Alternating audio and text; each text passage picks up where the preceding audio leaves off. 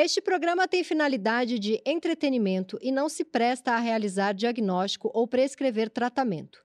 Caso você se identifique com as questões tratadas neste episódio, procure um profissional qualificado.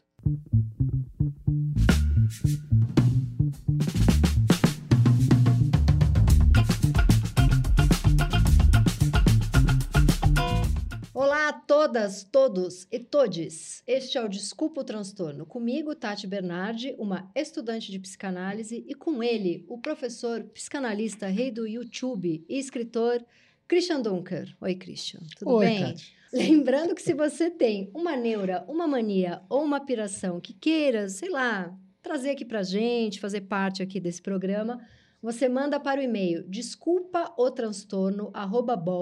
desculpaotranstorno@bol.com.br. Vamos à nossa cartinha do dia. Chama o Hugo, versão cocô. Bom dia, Tati e Christian, tudo bem? Meu nome é Hugo e desde criança tenho medo de ter piriri em locais fora de casa. Lembro que ia duas, três vezes ao banheiro antes de sair para ir para a escola. Forçava para não dar vontade depois. Até hoje, quando vou em locais não familiares, eu amo essa frase, locais não familiares, sinto o mesmo medo. Viagens de ônibus, qualquer programa que passe muito tempo fora de casa, até mesmo academia. Estou com minha primeira viagem internacional marcada. Vou pelo trabalho. Vou pelo trabalho. Eu deixo, eu vou a trabalho, né? Mas eu não arrumo a. Porque é, tudo faz parte aqui para a gente pensar. E estou morrendo de medo. Tenho certeza que no caminho para o aeroporto já vou sentir vontade de ir ao banheiro. Imagina durante a viagem longa de avião, no hostel, em país desconhecido, nos passeios de turismo. Sim, eu sei que avião tem banheiro, que hostel tem banheiro, que academia tem banheiro, mas faz parte da minha noia não ter coragem de ir, porque as pessoas me veriam indo ao banheiro e iam pensar: ah lá, tá indo cagar. Parece piada, mas isso é realmente um problema na minha vida e aparece mais em momentos de maior insegurança e ansiedade. Eu amo que ele chama Hugo. Chama o Hugo. Chama o Hugo. Então, Tati. Eu tenho a mesma questão com vomitar, tá? Só pra gente já trazer o Hugo aqui como meu grande parceiro de mesma fobia. Ah, tá aí, por isso que você deu esse título, né? Sim. Quando você fala de Pedro, você fala de Tati mais do que de Exa- Pedro. Exatamente. Então, eh, me lembrei assim de um conselho que o Freud dava para quando a gente está escutando um paciente. né? É como se a gente estivesse escutando, é como se a gente estivesse escutando um paciente e, e vai fabulando coisas. E ele dizia assim: eh, imagina que você está num trem, né? Imagina que você está num trem e tá, tem ali uma paisagem passando. E a paisagem é o que a pessoa está falando, está contando a sua vida e tal. Você está acompanhando, mas, mas com um olhar assim eh, de, de média distância. E aí, quando aparece uma coisa diferente, presta atenção naquilo. Ou seja, deixe que o material, o discurso, venha até você. Não corre atrás dele. Né? E foi exatamente o que você fez quando você leu a carta. Não sei se você reparou. Você estava lendo e tal, vou ler como ele escreveu, e daí você disse assim: até hoje, quando vou em locais não familiares, ah, eu amo essa frase. É, porque justamente ele está se sentindo uma criança fora do pinico. Então, mas vamos pensar que você não fez a, intervenções apos- apostos né, desse tipo no resto da leitura. É que pegou para mim. Pegou para você. É, porque eu, por exemplo, com 30 anos de idade, quando fui morar no Rio de Janeiro é, sozinha, eu nunca tinha morado longe da minha família. Uhum. Tinha 28, na verdade. Eu lembro de ficar assim, quem que pode ser minha mãe e meu pai aqui nessa cidade que é tão colada em São Paulo, mas tão diferente de São Paulo? Porque eu não tinha amigos, eu cheguei para Uhum. trabalhar lá. Uhum. E aí eu ficava, tinha uma chefa ali que tinha uns 20 anos a mais do que eu, eu já vi uma figura materna nela. Esses ambientes em que, que eu fico procurando família, foi uma questão, pegou para mim. Perfeito, porque olha só, né, que você está dizendo. A questão do outro pegou na sua questão. Uhum. O que, que seria um erro? Imaginar que a resposta para a sua questão é a resposta para a questão da pessoa. Uhum. Né? Mas o fato de você ter sido afetada, fisgada por essa, por essa expressão, talvez diga alguma coisa sobre você, mas também algo sobre o que, que essa pessoa está trazendo para nós. Mas isso deve ser um, um, perigo constante num psicanalista de começo de carreira. É, exatamente. Isso, e de fim de carreira Isso também. que a pessoa falou cola na minha história, então eu vou Sim. interpretar ela a partir de mim. Isso, Não. isso é um erro. É, é, é, é um meio erro. Né? Dizer, é muito importante que aquilo que a pessoa vai falando te afete, e isso vai gerar lembranças, conceitos, vai lembrar histórias, livros de literatura, filmes. Isso vai acontecer. Não é um problema que aconteça. O problema é você responder diretamente A partir desse sentimento. partir desse sentimento. Ou seja, você falar de si, reagir a, a você, em vez de dizer, olha, isso que eu estou sentindo é meu, mas talvez me diga algo que eu preciso entender melhor, fazer pergunta, saber sobre o outro. É, na verdade, o que eu pensei é que ele acha que o mundo para fora da bolha da família dele é muito assustador e que vão sempre rir da cara dele se ele for fazer um mero cocozinho. Vamos seguir a tua linha. Por que o banheiro? Por que o cocô? E não xixi? Ele tem algum desejo ali. Banheiro lembra desejo. Você ensinou isso não lá no chuta, camarim. não chuta. Ele ensinou isso no camarim. Escuta, é, tá bom, ah, porque o banheiro lembra desejo, mas como exatamente, né? Quer dizer, eu acho que a, a pista que você pegou, local não familiar, local estrangeiro, cria um contraste com onde é o lugar, o lugar mais familiar, lugar mais íntimo Um banheiro. o banheiro. né? É o lugar em que você está a sós. E vamos pensar quantas descobertas não acontecem no banheiro. né? Não é só o número um e o número dois, tem o número três, Uhum. quatro, né? Tem descobertas, sensações. E tem também uma interpretação social de que ali é um lugar só seu. Ali o outro não tem que entrar, ali o outro. eh, você, você está consigo mesmo. Acho que a grande pergunta dele é como viver uma cena íntima fora da casa dele.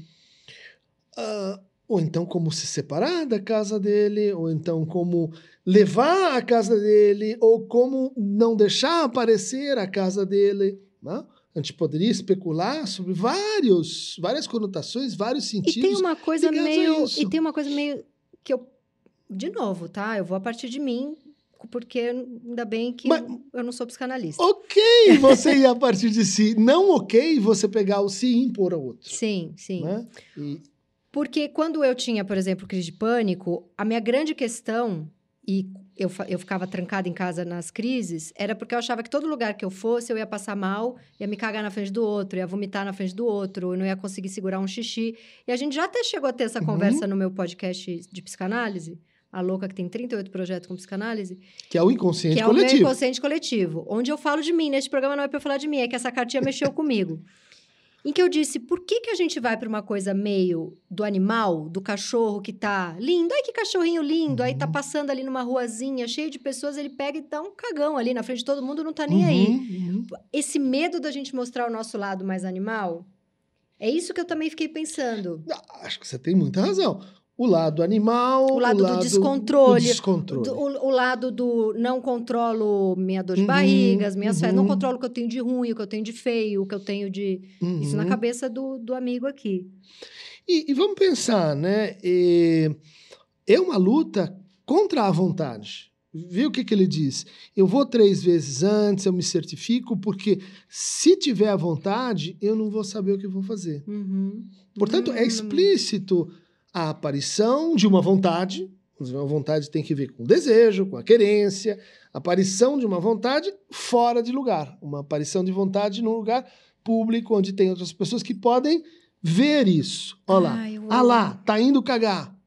Alguém que tá entrando no segredo dele. No fundo, né, no, no nosso programa, e você pensou esse programa, ele é uma maneira da gente eh, dar voz, dar lugar, dar fala para os que sofrem. Acho que você é uma representante Sou uma popular repre- Sim, das é, mazelas. conhecida por justamente isso, né? Muitos transtornos, você fala de si, você é o anti-Hugo, né? Você Eu tô expondo tudo. é, fala da tua intimidade, a gente poderia dizer Mas assim. você vê o que é interessante? Eu Uhum. exponho tudo e meu, meu medo é vomitar. Isso. Ele segura tudo e o medo dele é fazer cocô. exatamente, Exatamente. Quer dizer, tem um. Você está pegando aí uma coisa muito, muito importante na escuta. Né? Às vezes, o que, o que há de sentido ali é a negação de outra coisa.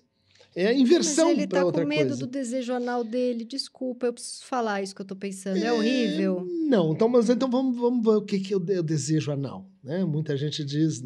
E usa até essas que não são diagnósticos, são organizações pulsionais, anal, oral, fálico, narcisista, não são patologias, são ah, experiências mais ou menos comuns e uniformes para as pessoas humanas. né? Uhum. Porque o que acontece quando você chega num determinado momento e a civilização te impõe que você tem que fazer xixi, tem que fazer cocô naquele lugar e naquela hora. Uhum. Ou seja, o que que o que que está sendo ensinado aí? A controlar-se. Então você guarda e nessa hora, nesse lugar, sozinho, em segredo, você vai lá e pode então soltar. né? O, a analidade tem que ver com um prazer, que não Mas- é o prazer, Mas tem a ver com controle. tem é, a ver a, com controle. é a fase do. Fase Exatamente. anal tem a ver com aprender a controlar. Exatamente. E a- o temor, e parece uma, uma espécie de fantasia, de imaginação, é de que se vier à vontade, ele não vai se controlar. É, então, essa é uma fantasia de que algo da sua sujeira interna, se sair, vai sair num jorro, sabe? Ou poderia pensar, sim. Daí você está dizendo, eu eu, Eu não eu tô- controlo porque vai vir numa velocidade, numa potência, como se ele tivesse uma raiva guardada, que a hora que sair, ele tem medo de que Uhum. saia de um jeito descontrolado. Exato. Eu acho que aí a gente chega num, num conceito muito, muito ah, primário da psicanálise, né? Recalcamento. De que, recalcamento, de que, no fundo, os nossos sintomas, as nossas ambições, nossas angústias, elas são defesas. Uhum. Defesas contra o quê? Ambição é defesa? Ah, onde você quer chegar? Não sei, que eu sou muito ambiciosa, já achei que eu tô me defendendo o tempo inteiro. Não, ambição, eu diria assim, é mais o nome de um desejo. Uhum. Saudades é um outro nome para o desejo. Né? Vontade é outro nome para o desejo. São palavras que te usa para representar o desejo. Né? A defesa é aquilo que o quê? É, tenta censurar, suprimir, é, negar o desejo. Então, o que está acontecendo? Ela está com medo, a pessoa está com medo de que, se vier um desejo, ele não vai conseguir controlar. Vive um conflito. Agora, especulativamente, ou seja, falando de nós, né? Uhum. falando da tua experiência, de, ah, olha, se eu for fazer uma viagem, o que, que pode acontecer numa viagem? E é a viagem geralmente. A viagem é para o pra é- banheiro, pra- para o outro banheiro, para o banheiro do outro, banheiro Sim. do hotel, banheiro da público. Eu posso, posso não querer voltar, posso me separar de onde eu estava, Uhum. posso sair de um lugar de controle e ter medo de ficar louco, Eu posso gostar. posso gostar. Eu posso gostar de morar no outro. Uhum. Eu posso, assim, me interessar tanto. Eu posso ter tanta ambição. Olha a palavra que apareceu aqui. Eu falei, mas o que, que a Tati está falando em ambição agora? Né? Justamente, né? aquele que quer sair de casa, quer conquistar o mundo, quer ah, conhecer outras pessoas, é alguém que é ambicioso, é alguém que está dando curso ao seu desejo. Desejo, inclusive, de se separar. Só que aí surgem conflitos, conflitos mais ou menos típicos. O que, que eu vou fazer com uma mãe que ficou lá atrás? Hum. O que, que eu vou fazer com a origem que eu tinha, que são os meus tios que me ajudaram e minha irmã que ficou lá atrás? E aquele monte de parente que não pode viajar. E eu, se eu Isso. acender, eu não venho de lugar nenhum, eu não tenho pertencimento. Por exemplo, você está vendo como a viagem. Freud tinha medo de trens. Uhum. Ele é um fóbico com trens. E é possível que tivesse uma relação com isso. Viajar é, assim, colocar em risco até onde eu vou eh, sem minhas amarras, sem meu pertencimento, sem, Sem meu minhas banheiro. sem meu banheiro. Só que muitas vezes, esses que têm medo de, de viagem, medo de separação, estão presos demais no banheiro. E tão doidos pra sair. Exatamente, por isso que tem medo do desejo quando viajam. Ele tá se cagando de vontade. Sim, sim, sim. Agora, Ai, Hugo, agora a- você inventou uma boa. A gente é a mesma pessoa, Hugo. A gente precisa se conhecer e ser muito amigo. Nossa, eu entendo tanto ele, só que a minha questão era mais do enjoo, de vomitar. E por que, que vai para esse lugar muito infantil do cocô, do xixi, né? Porque, vamos dizer assim, a variedade né, de partes De do corpo. Não, de, de, de partes do corpo que dão prazer, Hum, não é tão grande. É restrita. Assim, é meio assim. hum, Feijão com arroz, vezes tem um bife, uma batata frita, mas são aqueles, né? E essas eh, fontes né, de satisfação, elas vão se juntar com desejos, restrições, censuras e essa, essas coisas das quais a gente está falando. Mas olha o que, que ele fala aqui, que eu achei muito interessante, seguindo a tua pista da analidade, né? Hum, O Freud dizia que eh, a organização anal tem que ver com controle, mas o controle tem que ver com o quê? Com gozar dominando o outro. uhum. Com gozar sendo dominado pelo outro. Por isso ele chamava né, a organização anal Sádico anal. sádico anal, né? Quem é o Eh, sádico anal? Eu acabei de inventar um É, negócio. não, tá bom, ele, ele fala, ele fala disso. Ele É. usa, depois vai mudando, né? E você pode dizer assim, sádico, ativo, masoquista, passivo. Uhum. Né? Sádico, eu controlo você, domino você, você é minha posse.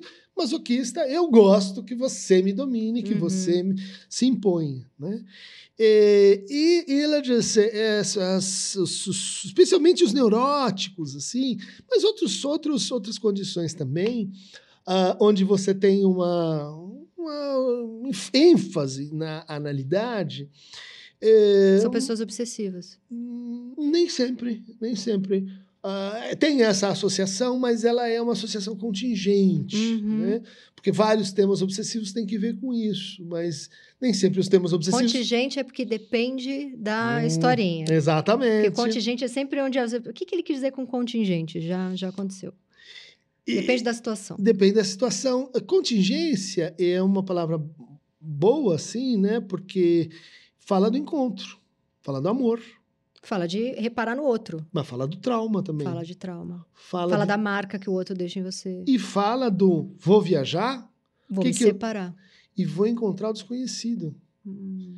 Vou encontrar coisas que não é como em casa, que o banheiro tá lá, o bidê tá lá, o chuveiro tá lá, a porta tá lá. Eu conheço muito bem, eu domino muito bem. Eu vou para longe. Né? Por isso que para os românticos, para você se tornar uma, uma verdadeira pessoa, no Goethe, por exemplo, você tinha que fazer uma viagem de formação. Por isso os psicanalistas têm uma formação, que era o quê? Era você deixar para trás a sua educação, tudo que você recebeu, vai no banheiro, civiliza e tal, e daí vai para o mundo. Quando você voltar do mundo, aí sim a vida começa. Hum. Essa ideia de você encontrar o inesperado é porque lá você vai É uma outra formação. o estrangeiro. Né? Muitas pessoas têm medo do estrangeiro, porque vão dizer assim: o estrangeiro vai te raptar. O Vai te estrangeiro matar. vai te matar, ou o estrangeiro vai fazer Eu uma coisa ruim. paro com de pensar numa outra coisa que está aqui na minha cabeça Uhum. sobre a sensação de ter borda. Como se segurar o, o cocô, ou fazer cocô em Uhum. casa, fazer seu xixi em casa. Quando falta a sensação de que seu corpo tem a borda, o que te dá a borda é a casa. Uhum. Como se, se te falta a borda do corpo, a parede possível psíquica para Uhum. você é a sua casa. Então não me sai da cabeça um medo que talvez ele tenha de que a borda dele não tá tão formada, que quem faz essas paredes são as paredes do banheiro e da casa, e que Uhum. se ele vai, quando ele viaja, ele pode experimentar uma sensação de loucura. E que nessa sensação de loucura, o que tem dentro dele vaza. Você está me traindo. Você está virando kleiniana. Essa aqui não pode.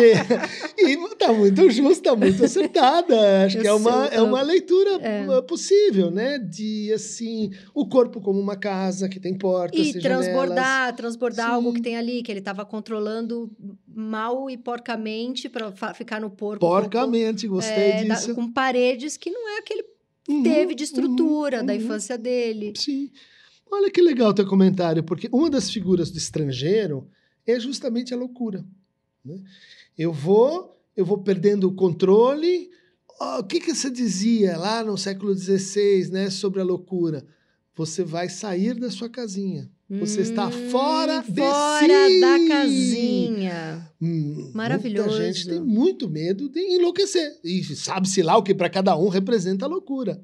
Pra mim sempre representou, tanto que eu tenho tatuado uma casa pra lembrar que a minha casa precisa ser Eu eu. posso voltar onde eu Não, quiser. pra mostrar que eu tenho que ser minha casa, porque durante muito tempo eu tive medo de sair da minha casa. Olha aí. ah, acho que é um. Tem um, tem Mas eu um- também me reconheço em ficar longe da mãe, de deixar essa família que não viaja tanto Uhum. trás. Eu me reconheci em tudo que você foi falando. Hugo, a gente, ó. Boa, tamo junto. Hugo. Tamo junto, Hugo. É, tem um texto do Freud chamado Das Unheimliche, que é um trabalho onde ele lê e interpreta um conto, né, de um, de um conto de terror do Hoffman, né, Uhum. que é justamente essa ideia de que é, o estrangeiro que a gente acha, ele está lá fora, ele, é, é- ele causa medo porque eu desconheço. Daí ele vai mostrando como o grande fonte de terror causado pelo estrangeiro é porque às vezes o estrangeiro aparece dentro do porque eu- banheiro. Ah, E aquilo que é mais íntimo aparece lá fora. E ali onde você acha que você domina completamente seu corpo, suas fantasias, suas ideias, de repente você se encontra aparece ali. o. Como chamava? O boneco. Chucky! A Chucky! Exatamente. O Chuck. Você vê, são todas figuras. Ó, aqui a diretora falou, e a loira do banheiro? a gente, loira do a banheiro. loira do A banheiro. loira do banheiro. Eu passei a infância inteira apavorada com a loira do banheiro. Apavorada. E é no banheiro, olha que Uhum. interessante. E, e- e- Que é o estranho familiar. Exatamente, né? E ainda mais assim, a loira, né? Você vai dizer, puxa, a loira. Daí você encontra, ai, que horror! É. né? O monstro que habita o nosso segredo, a nossa casinha tranquila, a nossa vida bem organizada e controlada. É o medo de ficar louco. Agora, por que, que esse, esse pensamento aqui eu achei muito bom? Uhum. Medo que as pessoas me vejam indo no banheiro e pensem, ah lá, tá Uhum. indo cagar. Eu achei isso aqui. Sensacional. Bem, Essa bem frase aqui é Uhum. muito. É medo de julgamento, de. Ah lá, ele tá indo Uhum. fazer algo íntimo. Ah lá, ele vai expor uma intimidade. E a gente, na, na, na escuta dos pacientes, é, é, presta especial atenção, como você fez agora, aquelas palavras que são, assim, espontaneamente metafóricas. A gente não usa cagada para fazer uma coisa errada. Uhum. Puta, fiz uma, Uma cagada. cagada. Ah, é algo condenável, é algo criticável.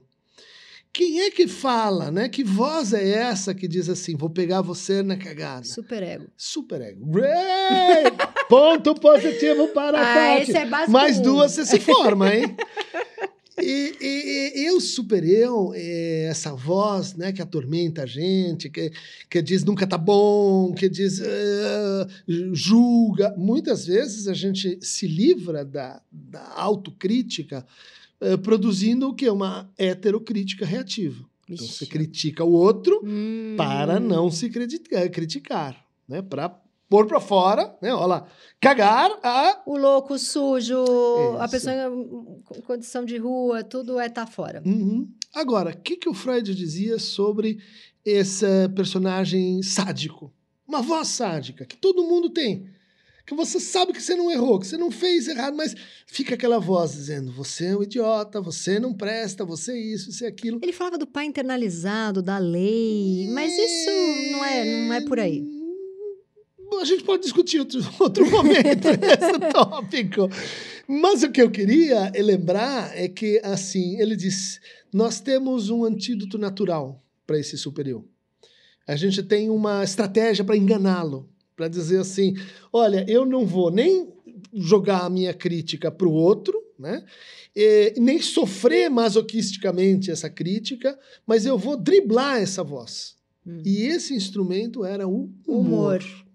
humor. É o que eu tô fazendo aí na minha vidinha. Com crítica, mas tô fazendo. E eu acho, eu acho agora pensando, né? Não, você como porta-voz dos transtornados, dos loucos, dos pirados, dos pacientes, dos que sofrem, você acho que usa o humor justamente para assim defletir a quantidade de, de vozes críticas que recaem contra a loucura, contra esse personagem que você lembrou, o louco errante, aquele que que como, como o, o nosso amigo aqui eh, vai indo, Hugo, vai indo, Hugo. Hugo, ele, ele eh, uma hora vai-se embora. Uhum. Ele sai da casinha, ela perde a razão, ela, ela vira um, um expatriado. Olha como ele diz, parece piada. É, ele vai, ele é. Parece Não, e piada. ele constrói o texto inteiro com humor. Isso. Claro que eu sei que tem banheiro no avião, no Uhum, ônibus, no uhum. hostel.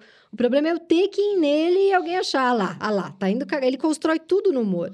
E olha como é interessante, né? Chama Esse- de piriri, ele não, né? ele- É, ele- tem um esmero aqui na- Tem, na, na, na- no na construção e tal. Uhum. E olha que beleza, uma coisa que ele fala, que eu acho que vale para a gente mostrar para as pessoas, né?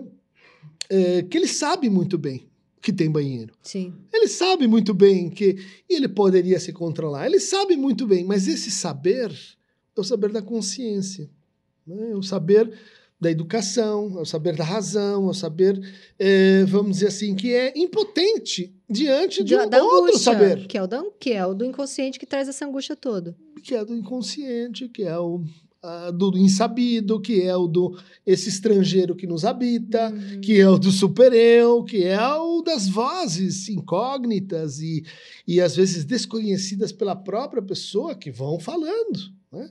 Dentro dela, Eu quero dar um conselho pro Hugo. O Hugo, ele precisa um dia se cagar na frente de alguém. Porque eu acho que você sabe que conselho péssimo. Olha o Christian se arrependendo de caiu mais dois pontos. Tá? Caiu. Não, sabe recuperação por quê? mais dependência. Sabe por quê? Eu passei 20 anos da minha vida sem vomitar, porque eu tinha uma fobia. Até as pessoas amam dar nome, né? Emetofobia, que é a fobia de vomitar.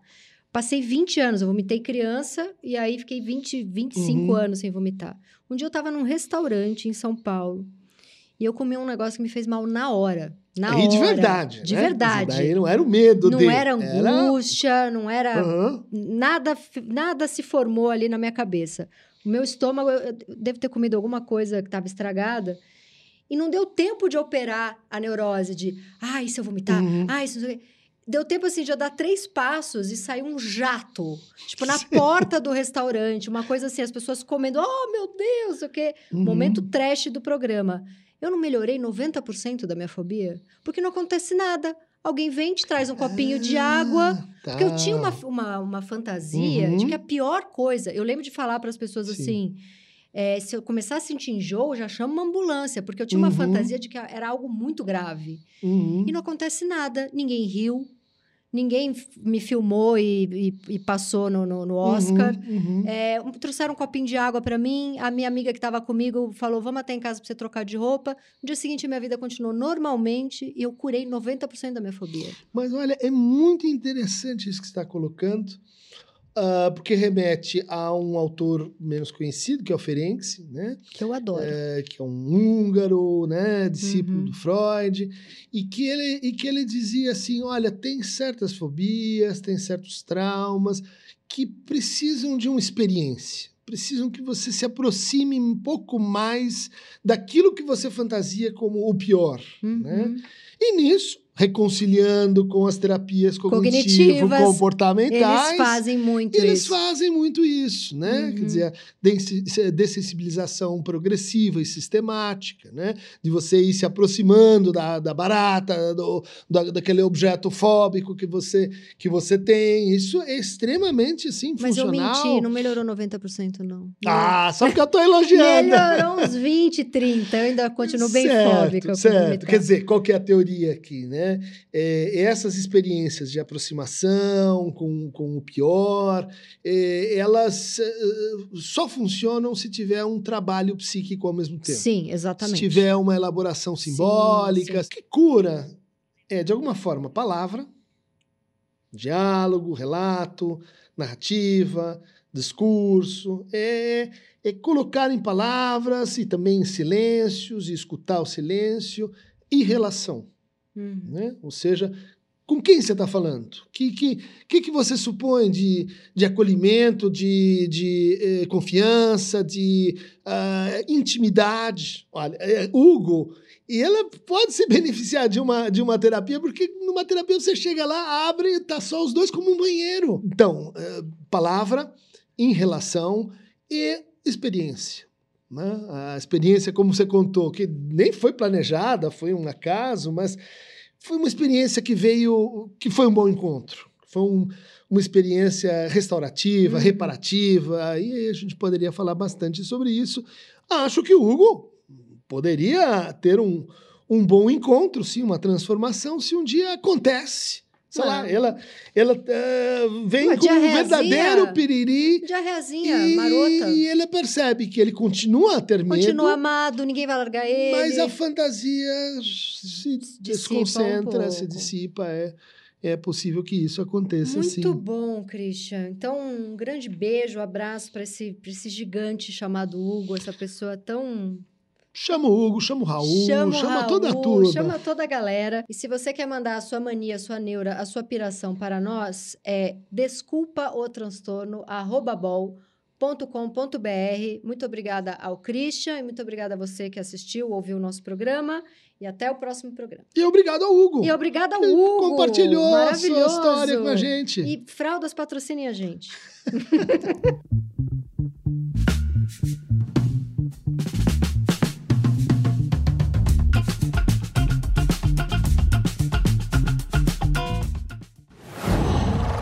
qual